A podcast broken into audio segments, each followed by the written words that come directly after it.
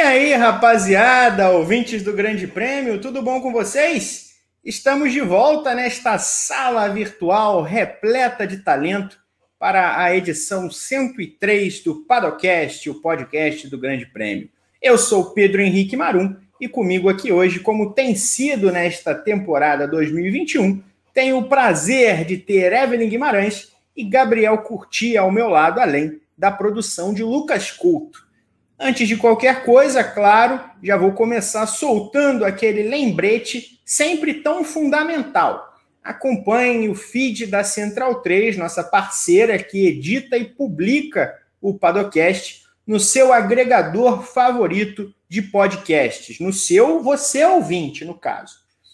Além do Padocast, a Central 3 tem outros podcasts espetaculares tem o Carnavalize, tem o Xadrez Verbal, lá do B do Rio, só para ficar em alguns.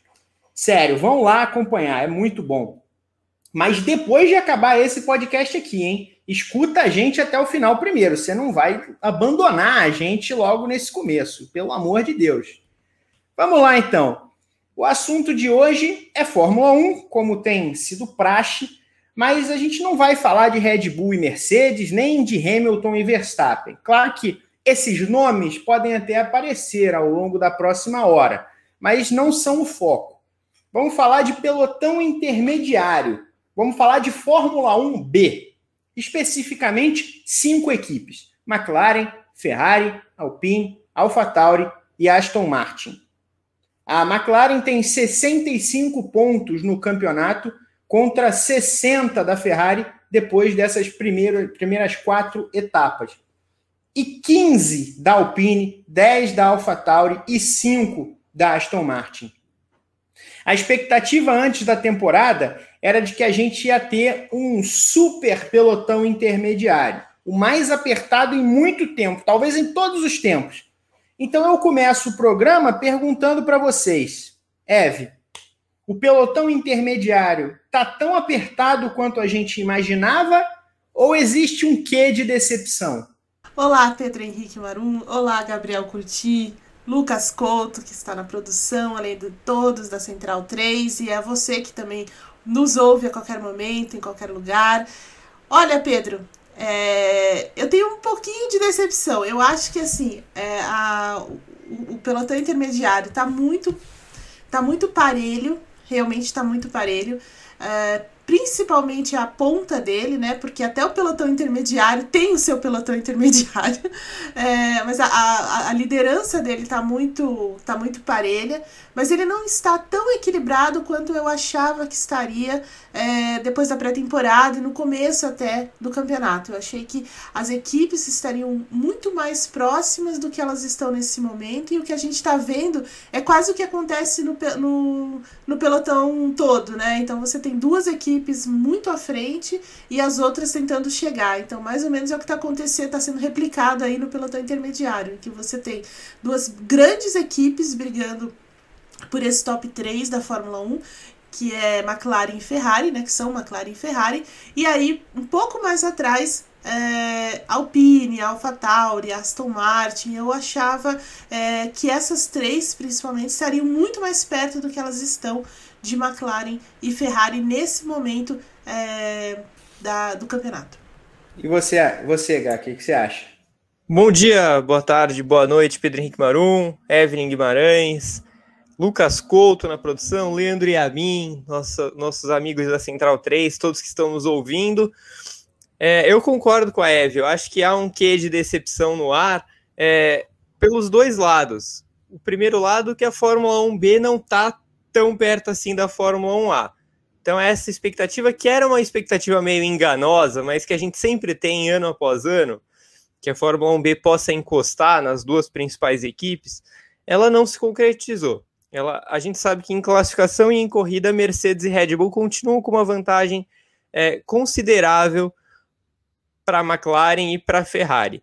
E aí o que a Eve falou é muito verdade. Se a gente for comparar com 2020, em 2020 a gente tinha pelo menos é, quatro equipes próximas ali no pelotão intermediário, sendo que a quarta delas era a Ferrari, então tinha todo um charme especial, não era uma qualquer equipe, né? Agora não, a gente tem McLaren e Ferrari num patamar diferente, quase que em um segundo pelotão, enquanto a Alpine abre um terceiro pelotão. Aí sim acho que já é um pouco mais equilibrado entre Alpine, AlphaTauri, Aston Martin e até Alfa Romeo. É, mas o pelotão como um todo da Fórmula 1B, ele não é homogêneo. A gente tem duas equipes que são é, quase que uma Fórmula 1B1 e as outras a Fórmula 1B2. É, pois é, é eu estou de acordo com vocês nesse, nesse primeiro ponto do, do Padocast. Mas como a gente vai começar a falar da parte inicial mesmo, vamos começar do começo. Vamos falar das equipes que despontam fortes nesse quinteto. Eu vou deixar mais claro para o ouvinte que não tem a tabela do campeonato na cabeça o motivo de eu ter perguntado isso. Percentualmente falando, McLaren e Ferrari estão mais próximas da Mercedes, líder do campeonato, do que da Alpine, a equipe imediatamente abaixo delas, quinta colocada no campeonato. Claro, o valor bruto de pontos é maior porque a Mercedes pontua mais e Ferrari e McLaren pontuam mais também. Então, a diferença bruta é maior, mas a diferença percentual é menor. Né? A Alpine precisaria de quatro corridas para chegar na pontuação da McLaren, enquanto a McLaren, em duas corridas, consegue chegar na pontuação da Mercedes. É basicamente isso. O, o, vou começar com você agora, Gá. Essa diferença da dupla McLaren e Ferrari para o restante da Fórmula 1B é circunstancial ou o buraco realmente é dessa magnitude? Olha, eu acho que se a gente for comparar com a diferença para a Fórmula 1A, aí eu coloco que é um pouco mais circunstancial. É, não acho que a McLaren e a Ferrari vão andar mais próximas de Mercedes e Red Bull do que de Alpine e companhia limitada. Acho que a gente pode explicar isso de algumas formas. Uma delas é que a Alpine praticamente não participou da estreia do campeonato, da abertura no Bahrein. É, sei lá o que aconteceu com o carro da Alpine, mas eles estavam muito atrás, estavam é, completamente perdidos. Então foi praticamente uma etapa que eles descartaram. Dali para frente, é, o Ocon principalmente melhorou muito, mas o Alonso ainda está meio que se arrastando nessa volta à Fórmula 1, então isso também pesa. É, para piorar na Espanha, a Alpine fez aquela estratégia que o Alonso chamou de estratégia suicida, né? Era uma corrida em que o Ocon terminaria na frente do Norris, por exemplo. Ele poderia disputar ali com o Sainz a sétima posição. E a Alpine jogou tudo no lixo. Então, eu, eu acho que essa distância é mais circunstancial nesse momento. Eles, a, os carros não são tão distantes assim a ponto da gente comparar com o predomínio de Mercedes e Red Bull em relação a McLaren e Ferrari. É, Para os outros times, eu acho que talvez já fique mais parecido. Sim, eu acho que a Alpine tem condição de entrar nessa mais perto dessa briga das duas.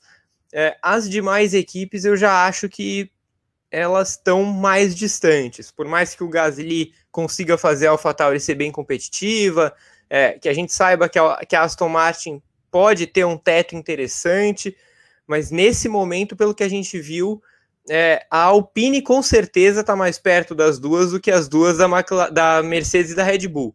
As outras eu já tenho um pouco mais de dúvida. Repito a pergunta para você, Eve. É, é eu, eu, concordo com o Gá. É, eu acho que, que McLaren uh, e, e Red, uh, McLaren e Ferrari elas estão num, num, patamar meio parecido com, com Mercedes e Red Bull, sim, dentro do, do, do pelotão. Acho que elas estão muito equivalentes, muito embora assim tem ligeiras vantagens para uma, de uma de cada, mas assim elas estão mais parelhas do que o resto, tá? É, acho que a Alpine é a, é a, equipe que pode chegar mais perto delas. Isso é verdade. É, e, eu, e, e a AlphaTauri um pouco mais atrás, porque é uma questão de orçamento também, né? Então, assim, imagina o orçamento da Ferrari, né, dentro desse grupo. É o maior orçamento, ainda que você tenha uma limitação, que você tenha que obedecer, já pensando no próximo campeonato, é, a Ferrari já tem todas as armas, né? ela já tem grandes engenheiros, ela já tem uma engenharia, uma, uma operação, uma coisa muito grande lá dentro. A McLaren é a mesma coisa, né? Embora a McLaren não tenha o orçamento que tem a, a, a, Ferrari, né? E, e por hora ainda passa por algumas questões, né? Tanto que ela vendeu a sede e tal, mas ela tem uma, uma grande estrutura técnica por trás. Então, assim, o, a velocidade de desenvolvimento dessas duas equipes é muito grande e vai ser muito grande ao longo do ano. E só quem pode chegar nesse sentido é o Pini, que é a equipe que tem um orçamento mais parecido com o da McLaren, uma estrutura mais parecida com a da McLaren. É, tem um cara lá que, é, mesmo que nesse momento ele não esteja andando é, o máximo dele, não esteja na melhor forma dele, que é o Alonso, ele sabe do que ele está fazendo, ele sabe o que está falando, ele sabe como conduzir um desenvolvimento. Então, assim, essa é a grande cartada, digamos assim, da Alpine. Então, ela é a equipe que vai, na verdade, chegar mais perto ali de McLaren é, e Ferrari. Acho que a AlphaTauri vai sofrer um pouco, porque ela não tem o mesmo é, esse mesmo aporte, ela ainda tem algumas dificuldades de operação, ainda tem algumas dificuldades enquanto é, engenharia, embora ela tenha lá o respaldo da Red Bull, mas nesse momento a Red Bull já está completamente focada no campeonato de construtores, então não vai ser a AlphaTauri, é, ela não vai pegar essa, é, né, ela não vai, não vai ter acesso a essas é, essas, é, essa atenção, digamos assim, que, que em outras circunstâncias talvez teria da Red Bull. Né? Então ela já fica e vai depender muito do Gasly, né? Porque como a gente já viu, o Yuki Tsunoda vai precisar de mais tempo, de mais quilometragem na Fórmula 1 até conseguir entregar é, os resultados, entregar desempenho, entregar é, até em, em, termos de desenvolvimento. Então é uma pessoa lá só, um, um cara lá só puxando esse desenvolvimento fica mais difícil. E a Aston Martin está totalmente perdida, né? Ainda não se encontrou nesse campeonato. É, o, o, carro de, de 2000, é, o carro que ela usa hoje é um carro grandemente inspirado na Mercedes do ano passado, que não se adequou ao, ao regulamento desse ano. Basicamente é isso. Então, aquela quarta colocação, aquela, é, aquela performance do ano passado já não se reflete mais em 2021, pura e simplesmente pela mudança de desenvolvimento do carro, de conceito de carro, que ela ainda não conseguiu é, juntar tudo isso é, e transformar num, numa performance. Além de tudo, tem um cara lá, que é o Sebastian Vettel, que ainda está em, ainda está em adaptação, tentando entender a equipe, tentando entender o carro. Então, assim, e aí deixar o Lance Stroll puxando o desenvolvimento também é muito difícil, né? Porque ele também não tem tanta quilometragem assim, também não é um grande é, talento nesse sentido para puxar o desenvolvimento do.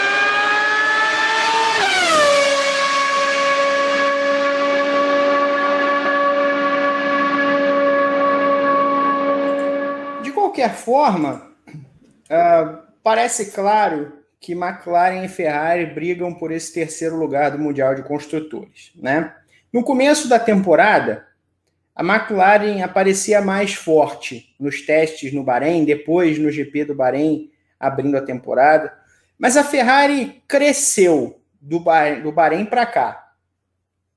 Passou a ter uma melhor velocidade de reta, não melhor que a da McLaren, mas diminuiu esse, essa desvantagem, né? passou a ter uma, uma velocidade de reta mais condizente com o que se espera de uma equipe nesse ponto do grid, que briga pelo terceiro lugar, é, passou também a lidar melhor com os pneus.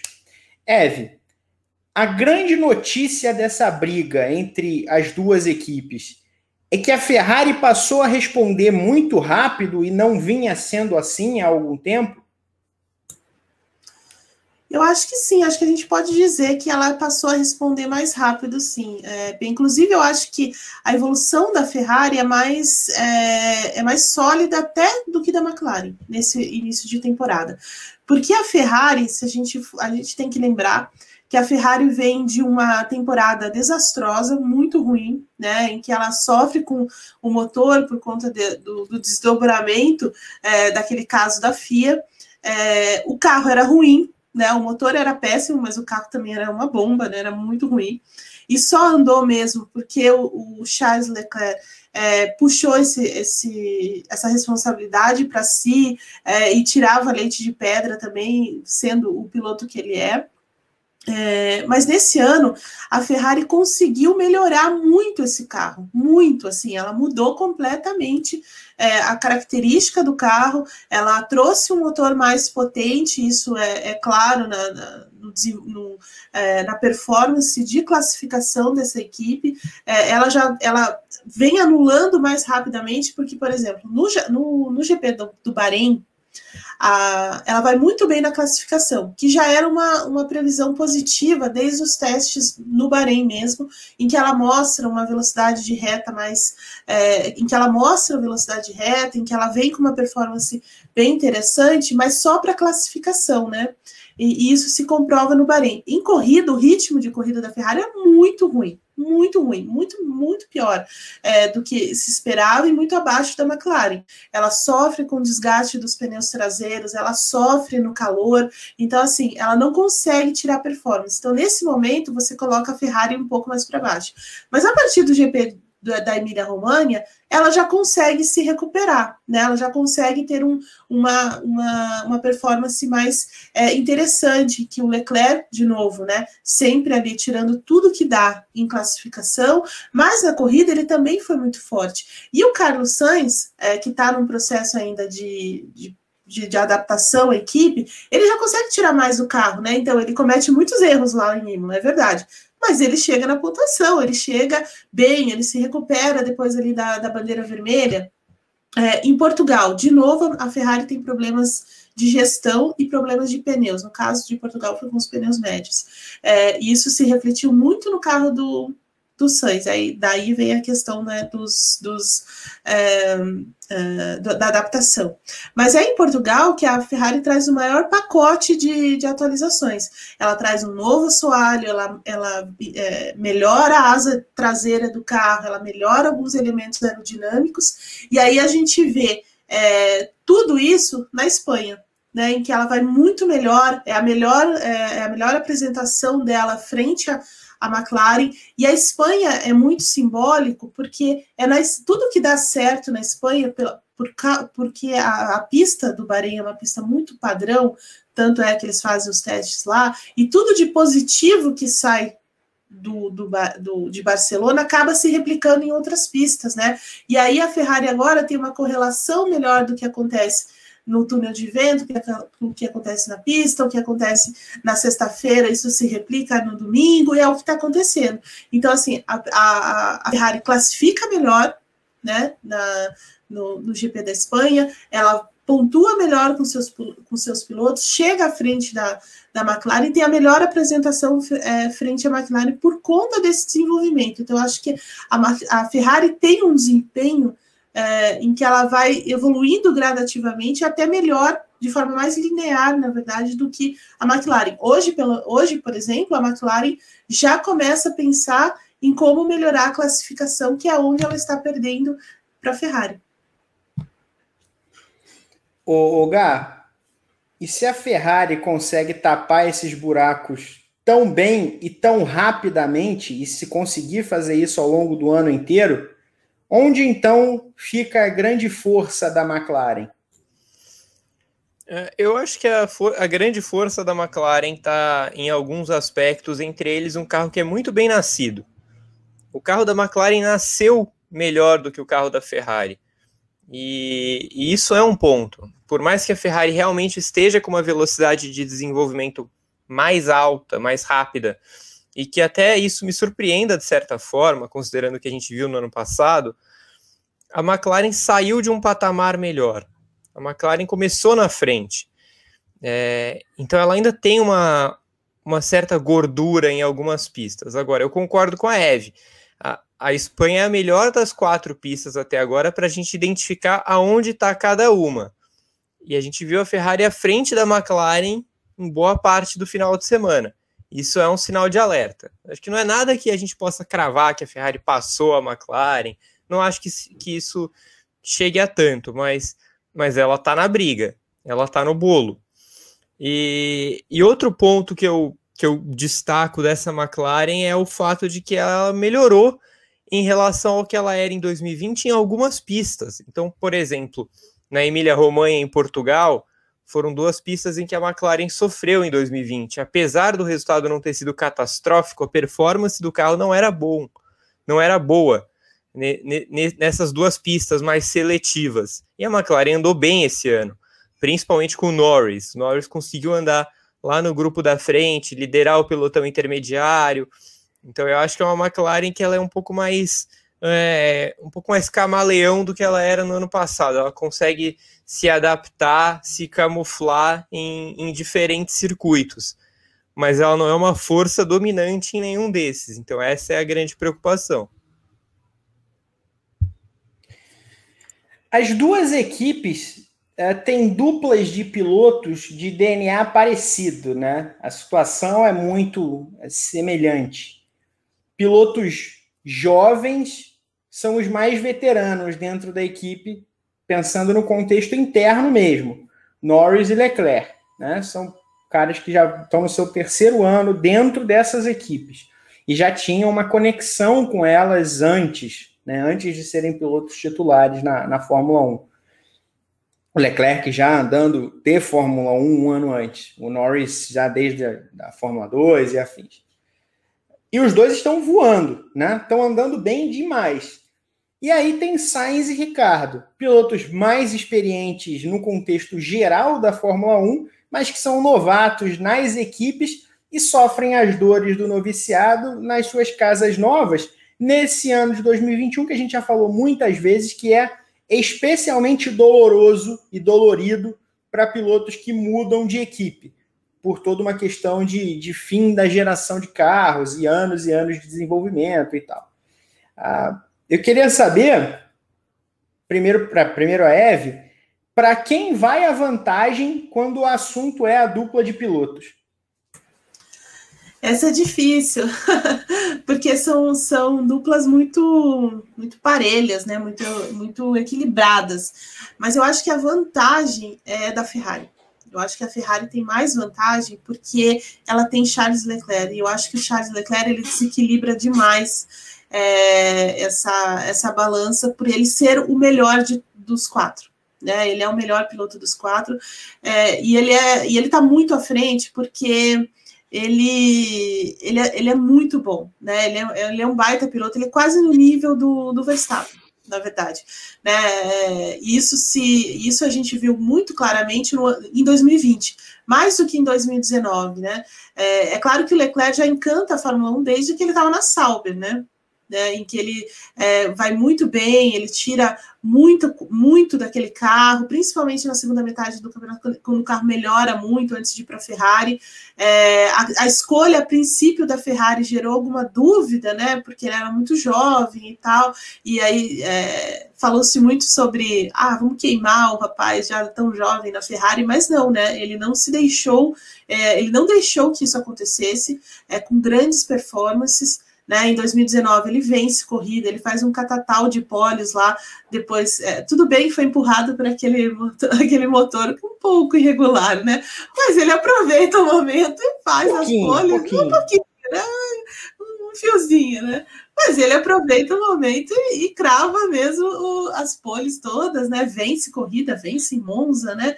Enfim, enquanto e aí a, a comparação é muito coisa porque o companheiro de equipe dele estava só atrapalhado, né? Demais o Vettel naquela temporada. E ano passado, eu acho que foi muito importante para isso, é que ano passado a Ferrari tinha um carro muito ruim, né? Como já falamos aqui. E ele teve performances muito impressionantes com aquele carro, em classificação, em corrida, né? Ele só ficou vendido mesmo é, em corridas em que não tinha o que fazer, né? Tipo, corridas de, em pistas de muito alta velocidade, os caras chegavam e passavam Ferrari sem qualquer é, né, pudor, porque na verdade a Ferrari era muito ruim. Mas, assim, em condições diferentes dessas, ele mostrou mesmo do que ele é capaz. E, e realmente, se ele tivesse um carro melhor, um carro mais é, competitivo, um carro mais sólido, certamente ele daria trabalho para Hamilton e Verstappen, por exemplo, né? Se a Ferrari tivesse um pouco melhor. Então, assim, ele destoa muito. E por causa disso, a Ferrari acaba tendo uma dupla mais forte do que a McLaren. Além disso, o Carlos Sainz, né? O Carlos Sainz, ele tem uma carreira em que ele muda de equipe várias vezes ainda no, no princípio, mas isso vai criando uma casquinha nele. E ano passado, principalmente com a McLaren, é, ele é o, é o principal responsável pela é, pela soma dos pontos, pela, pelo status que a McLaren adquire no ano passado por causa das performances do Carlos Sainz, né? Que é um piloto que erra pouco, que é um piloto é muito consistente do começo ao fim da corrida. Então, assim, é, e aí junta com esse Leclerc, fica um, uma dupla muito, muito forte, né? Ao passo que na McLaren, os dois caras também são muito, são muito competitivos, muito combativos, muito fortes, é, sobretudo é, nesse, primeiro, nesse princípio de temporada, o Lando Norris, que agora já tem mais experiência, já é o cara que aprendeu muito, inclusive, com o Sainz no ano passado, né? Esse ano ele tem. Essa última corrida foi meio que uma coisa meio fora da curva, mas é, mesmo assim ele foi foi bem, foi bem combativo ao longo da corrida, né? Mas ele já é um, um, piloto muito diferente do, do piloto do ano passado. E o Ricardo? O Ricardo tem grande experiência, é o cara que já venceu na Fórmula 1, já encarou o Verstappen na Red Bull, por exemplo. É, mas ele ainda está nessa fase da adaptação. Mas quando ele estiver é, totalmente adaptado, totalmente é, inserido dentro desse carro da, da McLaren, entendendo, conseguindo tirar mais performance, como aconteceu na verdade na Espanha, eu acho que vai ficar mais perto é, em termos de dupla, vai ficar mais parelho, com essa pequena desvantagem aí por causa do Leclerc. Agora, vamos tirar um pouquinho o pé do acelerador, vamos fazer uma pausa. Sabe aquela pausa gostosa para o cafezinho que todo mundo ama? Aqui a gente aproveita o máximo com o novo sistema Verto da Nespresso, que é a nossa patrocinadora. Para quem ainda não sabe, o sistema Verto acabou de chegar no Brasil e traz novidades muito saborosas.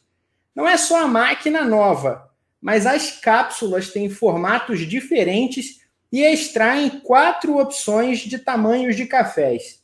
O icônico Expresso da Nespresso de 40 ml, o Double Expresso de 80 ml, o Gran Lungo de 150 ml e a Mug de 230 ml, perfeita para você acompanhar o Padocast do começo ao fim.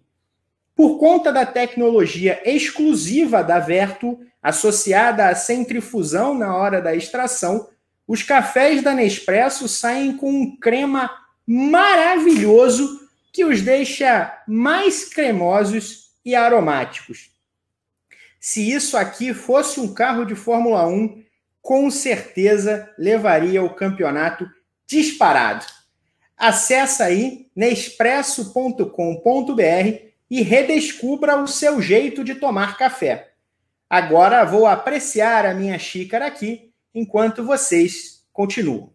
Novo Sistema Vertuo, com qualidade e crema extraordinários. Um novo ritual Nespresso, para saborear novas e diferentes possibilidades. Redescubra seu café. Nespresso. What else?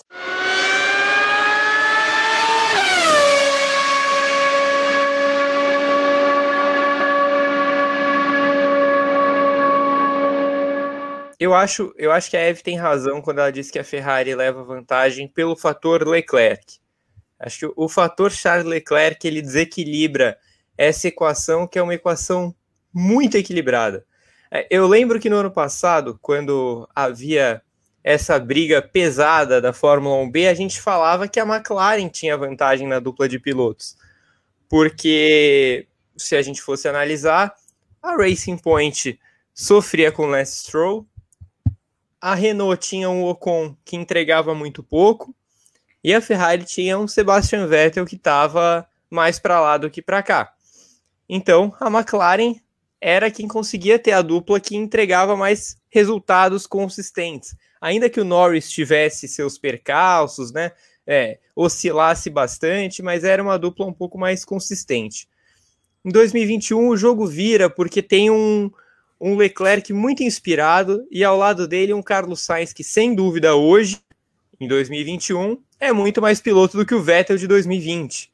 Né? é quase uma heresia falar isso pensando na história do Vettel, mas o momento dos pilotos, infelizmente, permite que a gente fale isso. Então, acho que o Sainz consegue se equiparar ao Ricardo. É, acho que talvez o Ricardo leve uma pequena vantagem, mas é, eles estão equiparados. É, e aí sobram Leclerc e Norris. E por mais que o Norris tenha um teto alto a atingir e que tenha começado o campeonato muito bem, nessas duas temporadas e pouquinha do Norris, a gente ainda não viu o suficiente para cravar que ele esteja do nível do Leclerc. Então eu acho que a Ferrari acaba levando essa vantagem. Indo um pouco mais, é, mais além, né? Porque a gente colocou a Alpine como desafiante dessas duas. É, acho que a Alpine pode ter uma dupla muito interessante, mas nesse momento ela está sendo carregada pelo Ocon. É, aquele mesmo Ocon que a gente falava ano passado que acabava atrapalhando um pouco a Alpine, esse ano o Ocon virou meio Ricardo da equipe. Ele está puxando o time para cima, ele está muito mais bem adaptado à Fórmula 1 nesse retorno dele, depois de um tempo parado. Então agora ele está ele tá de volta, ele está com uma equipe em volta dele que ele confia mais também. É, novos engenheiros, um novo time de mecânicos. É, então o Ocon está muito bem. Mas o Alonso tá naquele período de, de readaptação lento e complicado. A gente sempre fala que ficar um ano, dois anos fora da Fórmula 1 é complicado, mas quando você já tem uma idade mais avançada, como é o caso do Alonso, quando você não é mais nenhum garotão, é ainda mais difícil. Então, até o Alonso conseguir voltar às boas, a Alpine vai vai estar tá um pouquinho para trás nesse, nessa disputa também das duplas. Perfeito. E, e, já que você deu a deixa da, da Alpine, abaixo da McLaren e da Ferrari, obviamente, temos a equipe francesa, que começou o ano de forma muito complicada, como vocês falaram. Depois de uma temporada razoável, até boa, lá no, no Bahrein, ela foi para a corrida e depois em Imola também, com um problema de confiabilidade, com falta de potência, até um pouco assustadora a falta de potência. Nas últimas duas etapas, em Imola mesmo com os problemas conseguiu pontuar com um pouquinho de sorte com os dois pilotos. Mas nas últimas duas etapas, Portugal e Espanha, compensou um pouco essa falta de ritmo, especialmente em classificação, e é inegável que deu um passo à frente. Foi ao Q3 duas vezes com Ocon, uma com Alonso, e marcou 12 dos seus 15 pontos no campeonato. Eu quero saber mais profundamente o que vocês pensam dessa Alpine, porque eu fico com a impressão de que o Ocon tira muito, tira mais do que em tese deveria com esse carro na classificação e que o Alonso tira menos do que deveria. Mas na corrida, o lugar é esse, né? Absolutamente pedestre, de quinta força, distante das outras duas uh, potências desse pelotão intermediário. Eve, a Alpine tem força, tem fôlego para brigar com McLaren e Ferrari? Olha, P, é, eu, eu, eu, concordo muito quando você diz que o Ocon tira mais do que o carro pode dar. Eu concordo com isso. E por isso acho que é, ela não. Ela precisa melhorar muito, muito mesmo nessa primeira fase de, tempo, de temporada para é, ganhar esse fôlego. Nesse momento, ela não tem. É, eu sinto informar, mas nesse momento ela, ela parece não ter esse fôlego, porque é, ela ainda está trabalhando muito em, em, outras, em outras questões de alinhamento da equipe, é, de melhorar a, a, operação, de melhorar a engenharia. É, o Alonso ainda não está entregando aquilo que ele precisa entregar né, nessa, nesse retorno à Fórmula 1, eu entendo a questão da, do, da adaptação, mas ele é o Alonso, né? Então, assim, ele não é, é, embora ele tenha ficado esse tempo fora da Fórmula 1 e tudo bem, mas assim, é, ele é o Alonso, né? Então, assim, ele, ele precisa entregar muito mais do que ele está do que ele tá fazendo. É, eu coloco assim, a, o GP da Espanha digamos assim, num, num outro, num outro, é, num outro patamar, porque a Alpine errou demais na estratégia, né? É, deixou os caras vendidos lá com jogo de pneus eternamente na, na corrida, então assim, isso prejudicou demais. Mas é, ainda ela precisa crescer num ritmo mais veloz do que ela vem crescendo. Né? Ela não trouxe nenhuma grande novidade para esse começo de temporada, por exemplo. É, ela não melhorou muito onde ela precisa melhorar, que é o ritmo de corrida. Então, assim, é, são coisas que ficam muito, são muito simbólicas, né, e muito importantes nesse momento que a equipe precisa fazer, né? Então assim, ela tá, por isso que a gente tem essa impressão que é correta de que o, o Esteban Ocon tá puxando mais o carro do que realmente o carro tem, né? Me parece que o carro tem o que o Alonso faz. O que o Ocon faz é muito é, é, é muito maior do que isso. E por isso é, ela fica tão, ela tá tão, é, tão distante de, de McLaren é, e Ferrari nesse momento. Então, assim, para mim, vai faltar fôlego, vai faltar fôlego para chegar nelas, e eventualmente o que vai acontecer é uma performance isolada é, do Ocon, eventualmente do Alonso mais para frente, mas é, nesse, é mais nessa, nessa linha que eu vejo a Alpine, pelo menos por enquanto, enquanto ela não traz nenhuma grande novidade, enquanto ela não muda algumas, algumas questões é, mais fundamentais do carro, enquanto ela não melhora o ritmo de corrida, por exemplo, é, então ela vai faltar é, esse fôlego aí para o andamento do campeonato.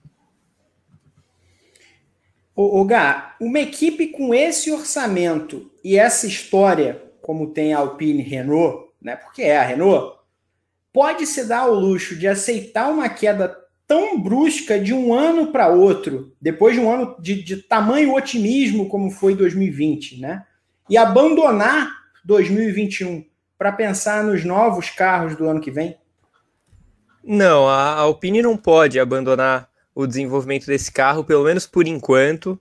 Ela não pode abrir mão dessa briga, é, de sonhar ao menos com essa briga pelo terceiro lugar, porque digamos que esse é o objetivo a ser alcançado pelo time já há alguns anos.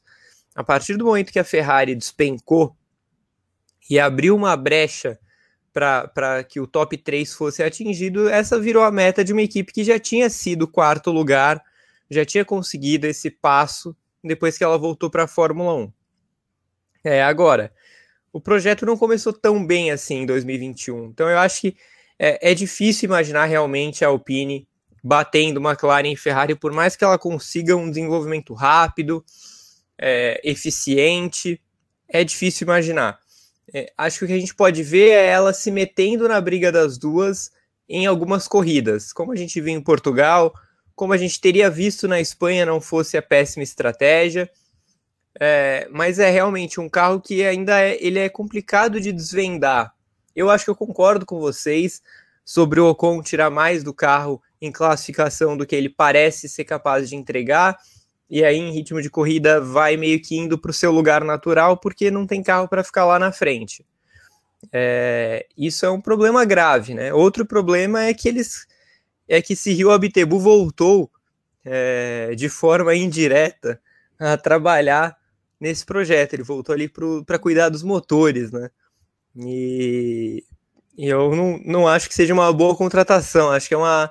Inclusive, o, o Cyril Abitebu ele é muito a marca dos anos de derrota da Renault nessa volta à Fórmula 1. Então, voltar a ter contato com ele, voltar a apostar nele, não me parece ser uma grande chamada.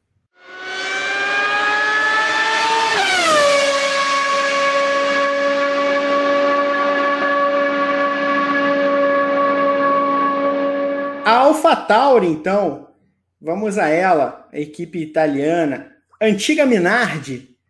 A, a AlphaTauri fez 10 pontos em quatro corridas. Mas a história é um pouco mais profunda que isso, né? O foguetinho brilhou, especialmente em ritmo de voltas lançadas, ou só neles, eh, nas duas primeiras etapas do campeonato, especialmente, né?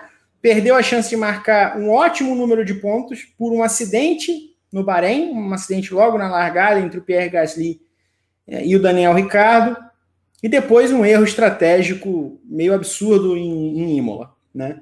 Em Portugal e na Espanha, o ritmo já caiu e, e a AlphaTauri ficou para trás até da Alpine, que vinha perdendo bastante para o time italiano. Eve, é impossível a humilde AlphaTauri resistir às evoluções endinheiradas das equipes maiores? É. a AlphaTauri, para mim, é a equipe mais simpática do grid. Eu adoro a AlphaTauri, sério. Mora, sabe aquele quentinho no coração? É a AlphaTauri. É, porque era Toro Rosso, porque era Minardi, porque tem o melhor, é, melhor, as melhores pessoas que te dão café de manhã cedo bem no frio em Barcelona, quando nenhuma equipe abre, a AlphaTauri está aberta quando você chega lá. Então essas coisas a gente guarda muito, né, no coração, no coração da gente. Mas assim, é, a AlphaTauri tem essa questão mesmo do é, do dinheiro, do orçamento. É, sem dúvida é a equipe que vai dentre as que a gente está falando aqui hoje, a que menor tem orçamento, apesar de ter a Red Bull por trás, mas o foco da Red Bull, na verdade, não está na AlphaTauri, né? Mesmo está na Red Bull, principalmente porque ela está, neste ano especialmente, disputando o título mundial. Então, assim, é, todo, toda a concentração do grupo né, está na, na Red Bull. É, e quando passa um latido da minha querida cachorrinha, perdão por isso, mas o home office é isso aí mesmo. É, é, e, e é isso, assim, ela vai sofrer mais me decepcionou um pouco a AlphaTauri, porque é, naqueles testes no Bahrein, na primeira corrida do Bahrein, mesmo com todos os problemas, ficou a impressão do foguetinho muito claro, né? O carro é muito rápido, mesmo assim, o carro é rápido.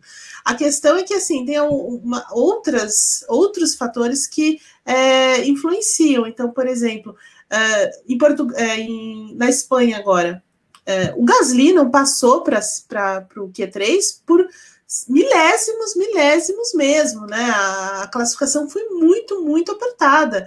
Então, assim, é, são coisas que é, é, o que? É uma freadinha, é uma, sabe, ali no, no final, é uma entradinha de curva mal feita, é uma coisinha que não te deixa entrar no, no Q3. Mas tamanho equilíbrio, às vezes ficar fora do Q3 não é uma coisa tão ruim pela escolha dos pneus, né? Dentro dessa briga que a gente está que a gente está falando aqui hoje é, com Ferrari, McLaren, Aston Martin, Aston Alpine e tudo mais. Então, assim, é, até é uma vantagem, né? Mas, assim, a, a AlphaTauri está devendo muito em ritmo de corrida. Né, o ritmo de corrida dela está muito é, ruim ainda. Ela toma decisões muito estranhas, como a questão da estratégia, é, como foi também agora nessa, nessa última corrida. Muito embora o Pierre Gasly esteja tirando muito mais desse carro. Né? Então, o final da corrida, por exemplo, é, na Espanha, quando ele é, troca os pneus e vem com pneus muito mais rápidos, depois de ter sido punido pela história do Conchete, não sei o quê, é, ele passa um monte de gente ali no final para pontuar, né? Então, assim, a, a, grande sacada da AlphaTauri é ter o Gasly, né? E como eu falei no começo, assim, a, a, AlphaTauri vai sofrer mais desse ano, porque além de não ter é, todo esse aparato técnico por trás, né? É, ela tem um cara, um grande cara ali, que é o, que é o, que é o Gasly, mas que ele não vai conseguir fazer tudo sozinho, né? Enquanto o Yuki Tsunoda, embora seja muito rápido, ainda tem a questão de ser um estreante, né? Ainda tem erros, como né? ele ainda vai cometer muitos erros, ele tem erros como ele cometeu em Imola é, e outras e outras situações, então assim não tem muito o que fazer nesse sentido, né? É, é esperar, é ter dar tempo ao tempo para o cara se adaptar, para o cara conseguir entregar mais e, e esse tempo, assim, ela não tem, mas tem que ter, tem que achar, né? Tem que ter paciência. E é isso, assim, é, eu gosto muito da equipe, acho que eles fizeram um bom carro, fizeram realmente um bom carro, mas que ele precisa é, de mais atenção, precisa de mais desenvolvimento. É, a AlphaTauri também não levou grandes mudanças, né, grandes novidades. A, a Red Bull levou muito mais coisas é, e a AlphaTauri, e, e essa é uma diferença, né? Ainda não tem nada muito novo, muito espetacular. Ela ainda está lidando com esse ritmo de corrida ainda. Então, assim, ela, ela vai sofrer um pouco mais do que outras equipes e também o que pese o dinheiro, né, o orçamento, e essa dupla tão desequilibrada que ela tem ali entre Gasly e Tsunoda. O Gá, o começo foi bom, o meio já promete ser mais complicado, até conforme o que a, que a Eve estava falando. Mas o fato conhecido de que as equipes vão conter seus desenvolvimentos no meio do ano, e conter pelo menos de alguma maneira, né? E pensar em 2022, aliado ao fato de que a Red Bull vai seguir trabalhando nesse ano, nesse carro, porque está pensando em título, a não ser que o, a Mercedes dispare, né? Mas não é a fotografia do momento. Imaginando que a AlphaTauri pode ser carregada a reboque da Red Bull nessa, nessa continuidade do desenvolvimento, a segunda parte do ano, né, a parte final da temporada, ela pode carregar uma, uma AlphaTauri em recuperação com relação às demais por conta disso, por ser puxada pela Red Bull, enquanto as outras já pensam no ano que vem? Eu tenho minhas dúvidas, eu, eu não sei. Eu acho que a última coisa que a Red Bull vai pensar nesse momento é rebocar a AlphaTauri. É, acho que se você perguntar lá pro, pro Helmut Marko qual que é a segunda equipe da, da Red Bull, ele vai falar que é o Red Bull Leipzig. Ele nem vai lembrar que existe a AlphaTauri. Porque nesse momento os caras estão muito muito focados nessa disputa pelo título com a Mercedes. E eu acho que a AlphaTauri vai ficar ainda mais em segundo plano do que nunca aquele papo que a gente tinha em 2020, né, que a gente tinha, não, que eles tinham de transformar a AlphaTauri mais em equipe irmã do que em equipe prima, é, isso vai caindo um pouco por terra, né? A partir do momento já em que a AlphaTauri desenvolve um carro com bastante personalidade própria, que por mais que tenha peças Red Bull, ele tem cara de AlphaTauri e não cara de Red Bull, é, ela, ela mesma já se distanciou um pouquinho da Red Bull, ela já foi para uma linha meio própria. Então eu não acredito muito nisso. Mas eu só queria pontuar uma coisa, né? Eu acho que esse começo de temporada com Bahrein e Imola foi o pior possível para a AlphaTauri. Assim, foi o pior cenário possível, porque praticamente caíram as duas melhores pistas da equipe de cara. Assim, era a AlphaTauri tinha basicamente um all-in para jogar em duas etapas. E por isso que ela classificou tão espetacularmente bem com o Gasly. Só que as coisas deram errado. O all-in deu errado. O Gasly bate no Ricardo na largada no Bahrein, quando ele tinha condição total de ir ao pódio naquela prova. E na Emília Romanha, a AlphaTauri resolve brincar de brincar de Annie Lotterman, né? E que ela, ela vai lá, faz uma, uma previsão do tempo, acredita que tá, que tá com a razão. Diferentemente da Annie Lotterman, ela erra redondamente a AlphaTauri deixou o Gasly com pneu de chuva numa pista que estava secando por 20 voltas e, e, tirou qualquer chance que ele tinha ali de fazer uma corrida é, de top 5, né, de top 5. E aí, em Portugal e na Espanha, é, a gente voltou a ver o cenário de 2020, assim, eu me senti em 2020. A AlphaTauri tendo um carro que talvez fosse o sexto do grid, sétimo talvez, e o Gasly nos pontos. Então, meio que é 2020 outra vez. E eu acho que essa vai ser a tônica da temporada. Eu acho que o carro da AlphaTauri é um foguetinho nas pistas em que ela é muito boa. Imola, que é a pista de casa da AlphaTauri, é uma pista que é grudada na fábrica. Bahrein, que é uma pista que a AlphaTauri conseguiu fazer até um quarto lugar quando a Honda vivia o seu pior momento na Fórmula 1, né? Foi aquele começo da redenção da Honda. O Gasly chegou em quarto no Bahrein. Então são duas pistas que casavam muito bem com o carro. Agora, todas as outras praticamente, eu acho que a gente vai começar a ver o que a gente via no ano passado. Um carro que está ali entre sexta e sétima força do grid e um Gasly pontuando. E o Tsunoda que lute, como dizem os jovens. Sabe, o Gás, você falou da Anne Lotterman. Uma, uma vez já, eu acho que eu já trabalhava no Grande Prêmio, eu estava de férias, eu estava acordado por algum motivo, de, tinha virado à noite assistindo alguma coisa, sei lá, não lembro direito. Mas eu sei que eu fui ver lá o Hora 1, nos primeiros minutos da manhã, e aí vi Annie Lotterman no lugar. Ela ainda não fazia previsão do tempo, né? ainda era repórter de rua. Um lugar conhecido. Aí eu fui até o parapeito do, do meu prédio, assim, na, na, no corredor, do lado de fora, olhei, tava a Annie Lotterman parada na frente, exatamente do meu prédio, para reportar uma série de assaltos que estavam acontecendo ali na rua, e ela estava exatamente na frente do portão, na Joaquim Meyer 747, lá no Meyer, onde eu já não moro há alguns anos, há pelo menos cinco anos, mas ela estava lá na frente, era uma manhã chuvosa no Meyer, e ela estava lá na frente do prédio. Anne Lotterman. E, e, você acordado sem saber que estava todo mundo sendo assaltado? Eu sabia, inclusive minha irmã tinha sido. Olha que beleza. É, rapaz, não estava fácil. Mas voltando à Fórmula 1, a Aston Martin talvez entre nessa lista de equipes do pelotão intermediário, mas até pela expectativa que gerou antes do ano, né? Porque é a grande decepção da Fórmula 1 até agora em 2021. Acho que isso está muito claro, ninguém, não, acredito que ninguém discorde. Agora a Aston Martin conseguiu parar na pista, ter menos problemas de confiabilidade e tal, é, render quilometragem. Mas o desempenho ainda não chegou, ainda não veio.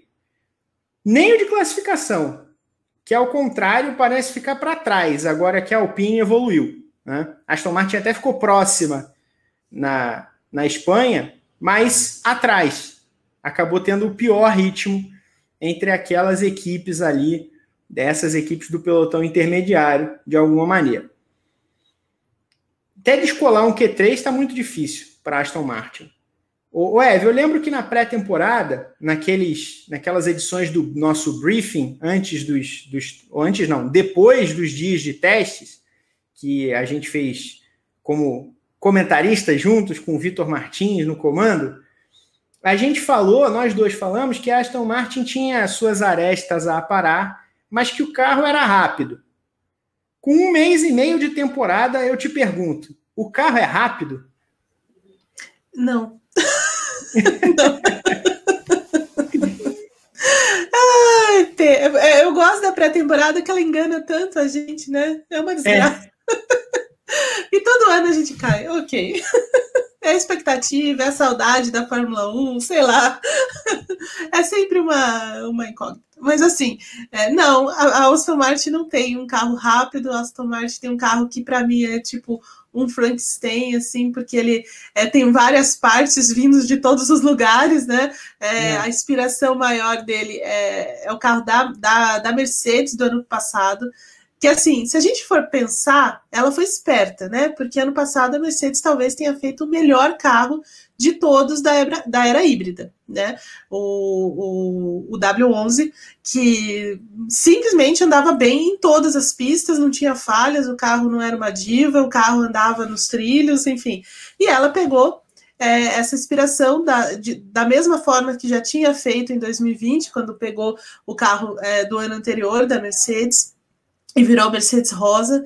Mas a Mercedes verde, esse ano, é totalmente é, irreconhecível, né? Então ela tem essa inspiração no carro do ano passado, mas que ele não se adaptou ao regulamento desse ano, né? Em que a gente, é, em que a Fórmula 1 reduz o downforce, é, faz um corte no assoalho, tem né, diferenças é, é, aerodinâmicas, enfim, os pneus são diferentes, né, os pneus são mais duros nesse ano, então toda essa combinação de fatores acabou atrapalhando demais é, a, a, essa Aston Martin, a Mercedes Verde, e ela não consegue tirar desempenho desse carro, simplesmente é isso, eles ainda estão perdidos com esse carro, né, eles trouxeram uma grande é, evolução em Portugal, com outro, com um assoalho mais parecido com o da Mercedes, é, com outras soluções mais semelhantes à da Mercedes, mas que não funcionou, né? não funcionou. Eles insistiram de novo é, na Espanha, agora com os dois carros, e ainda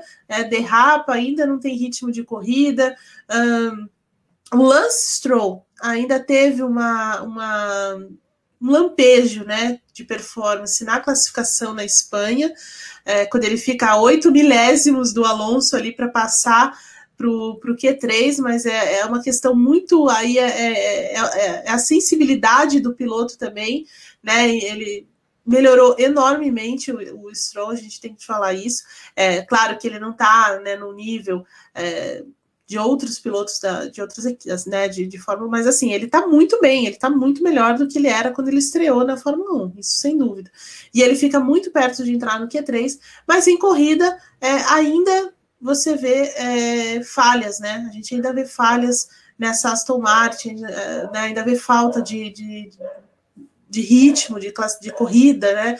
É, propriamente. É, o Vettel também melhorou nesse final de semana, mas aí eu coloco também um fator, um elemento que é a pista.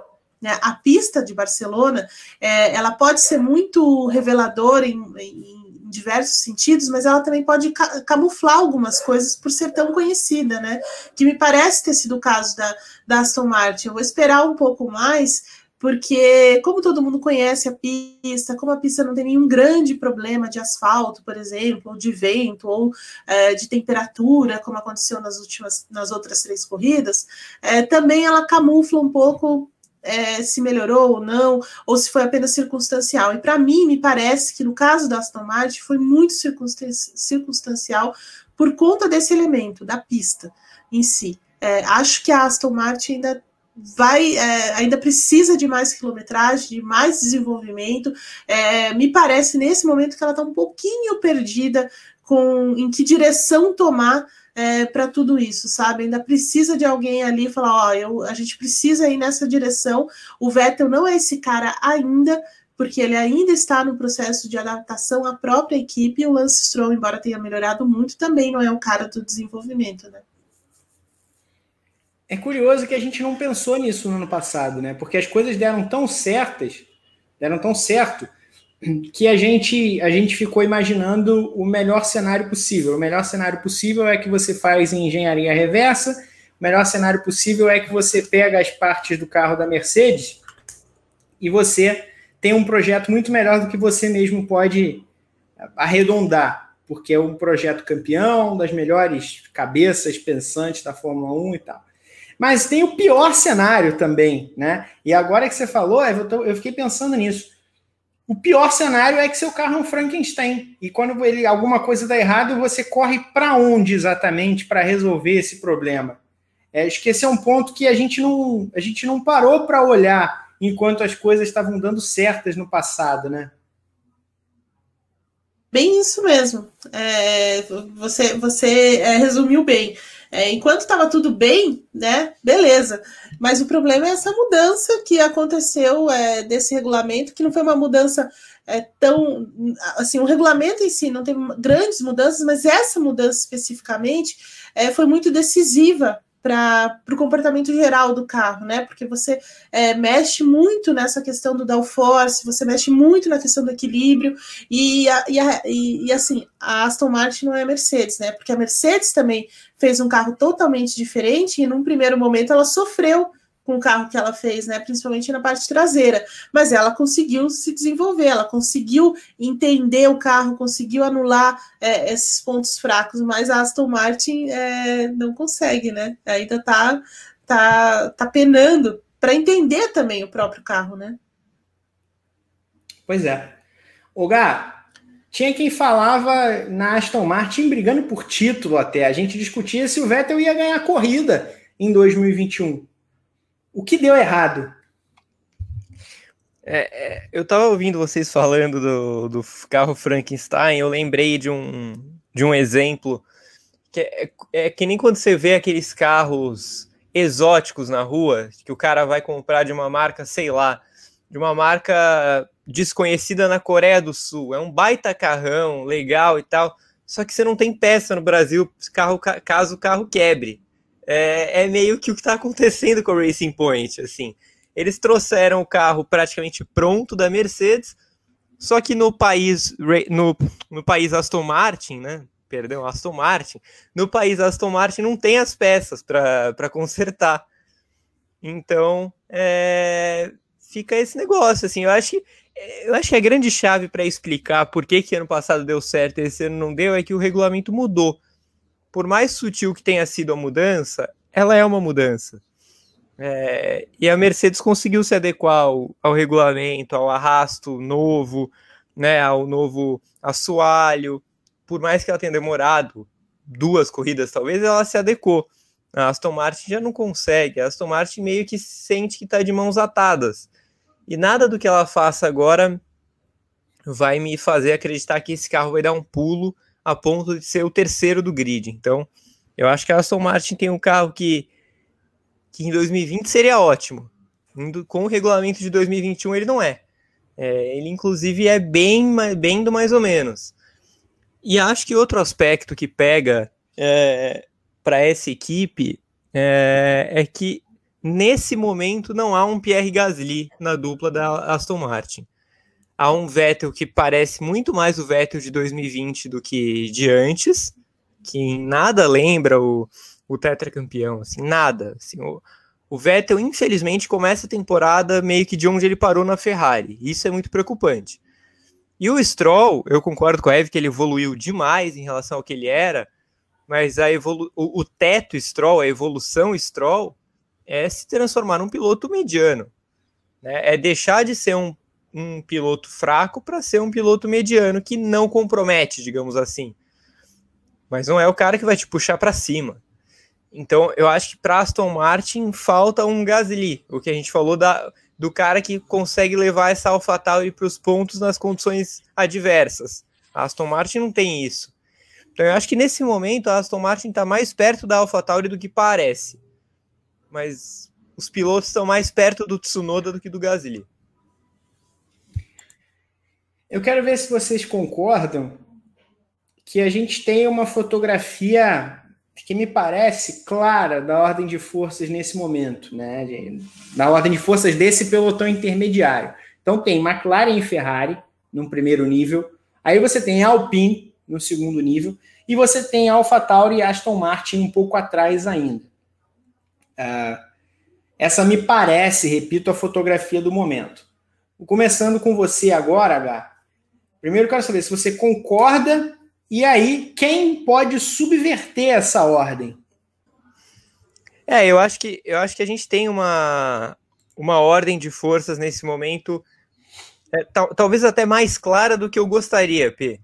É, eu gostaria de estar mais em dúvida da ordem de forças como a gente estava no ano passado, sabe? Aquela coisa meio que em uma semana a gente fala que a Racing Point é a melhor equipe da Fórmula 1B, na outra a gente crava que é a McLaren. E aí, de repente, não, a Renault chegou para pegar. É, esse ano a gente, não, infelizmente, não tem isso. Assim. Entre Ferrari e McLaren, ok, a gente tem uma briga clara e aberta, é, mas, mas nesse momento não dá para a gente fingir que a Alpine está no mesmo nível delas, não dá para a gente fingir que a AlphaTauri está no nível delas, muito menos a Aston Martin. Então, nesse momento eu enxergo McLaren e Ferrari juntas, depois Alpine, depois AlphaTauri, eu acho que a Aston Martin mais perto da AlphaTauri do que a AlphaTauri da Alpine até. E, e não acho que a Alfa Romeo esteja tão longe assim. Não acho mesmo. Eu acho que a Alfa Romeo já poderia ter pelo menos uns seis pontos no campeonato se, o, se os fatores obscuros não tivessem aparecido. Coisa presa no carro do Giovinazzi, 30 segundos de punição para o Raikkonen, é, pit stop do Giovinazzi em que o mecânico faz embaixadinha com o pneu murcho. É, a, a, Alfa Romeo poderia estar com mais, com mais pontos ou igual a, a Alfa Tauri no campeonato. Então eu acho que ela não está tão longe assim. Ela classifica ainda mal, mas ela em ritmo de corrida já está bem parecida. Então eu colocaria Ferrari e McLaren, depois Alpine, e aí um terceiro grupo com a Alfa Tauri na frente, mas com Aston Martin e até Alfa Romeo chegando ali. Quem eu acho que pode subverter isso é, ainda é a Aston Martin. Justamente por ter um orçamento muito grande e por ter um histórico de desenvolvimento. Mas assim, eu digo com certeza, 2021 é o ano mais complicado que a Aston Martin, Racing Point Force India tem para evoluir um carro, porque ela tá com o carro do ano passado, basicamente. Você, Eve, quem você acha que pode subverter essa ordem e como você vê essa ordem? Ah, então, eu acho que é, a ordem está muito clara mesmo. Então, assim, McLaren e Ferrari liderando mesmo esse, esse pelotão, assim, até com uma grande vantagem é, para a própria Alpine. É, a Alpine, assim, pela, pela estrutura que ela criou, pelo orçamento, por ter um Alonso lá dentro, é, eu ainda acredito que é uma equipe que vai evoluir mais e talvez seja a equipe que melhor possa evoluir nesse momento por conta desses elementos, até mais do que a Aston Martin, é, que é uma equipe que consegue também tirar mais, embora é, ano passado a gente viu em alguns momentos assim que eles tiveram mais dificuldades nessa questão de evolução, mas pode pode evoluir mesmo. Concordo que o, quando o Gad diz que a Alfa Romeo poderia estar mais à frente, porque, é, por exemplo, é, Alpine 15 pontos, Alfa Tauri 10, Aston Martin 5. Né? Então, assim, a Alfa Romeo perdeu muito, né, com todas essas coisas obscuras, bem definir o lugar. É, e ela realmente poderia estar tá, tá no meio aí, à frente da, da Aston Martin, sabe? É, então talvez a Alfa Romeo seja uma equipe para a gente dar uma, dar uma olhadinha com mais atenção nesse momento. É, acredito que a, a, briga aí maior vai ser entre as é, Alpha Tauri e, e Aston Martin mesmo. Acho que a Aston Martin vai levar um pouco mais de tempo, na verdade, para desenvolver para entender esse carro, até o Vettel também se, se adaptar mais. Então, assim, acho que essa vai ser duas brigas dentro desse, desse pelotão intermediário. É, a primeira, né, McLaren e Ferrari mais fortemente lá na frente, até tentando eventualmente beliscar um pódio aqui, aqui ali, é, se aproximar em algum momento, dependendo do, do circuito, por exemplo, da, da é, das duas da frente. Mônaco é um, é um circuito muito interessante para isso, né? É, em que as forças também ficam mais equilibradas pela própria característica do circuito. Talvez Baku, talvez, apesar daquela, daquele retão que tem lá, é, mas também pista de rua e tudo mais, tende a ser mais. É, bagunçar mais ali a, a ordem de forças, né? A Alpine também demarcando o seu território ali, tentando chegar nelas um pouquinho mais à frente. E aí, Alpha Tauri, Aston Martin e Alfa Romeo numa briga de foice lá atrás, tentando é, se aproximar da Alpine. Não acho que elas vão conseguir se aproximar mais das duas lá na frente. Acho que a briga mesmo é para chegar na Alpine. Essa semana não tem Fórmula 1, mas tem Indy, né, Gá? GP de Indianápolis lá no Mistão. Confirmado te, temos o, a, a, o primeiro ato no IMS em maio. O primeiro ato no IMS, a abertura oficial de maio. Tem Stock Car Interlagos. Tem moto esse fim de semana? Tem moto, GP da França. GP da França, ó. Tem corrida em, em Indianápolis e corrida em Le Mans. Veja você. Ah, então não tem Fórmula 1, mas tem bastante coisa para ficar ligado no Grande Prêmio. Ah, acho que a gente falou bastante sobre o pelotão intermediário. O conteúdo está mais uma vez recheado para quem nos ouviu durante essa hora, cerca de uma hora, né? Um pouquinho a mais, mas sólido, sólido conteúdo. O, Gabriel Curti, qual a nota que você dá para essa edição do Padocast?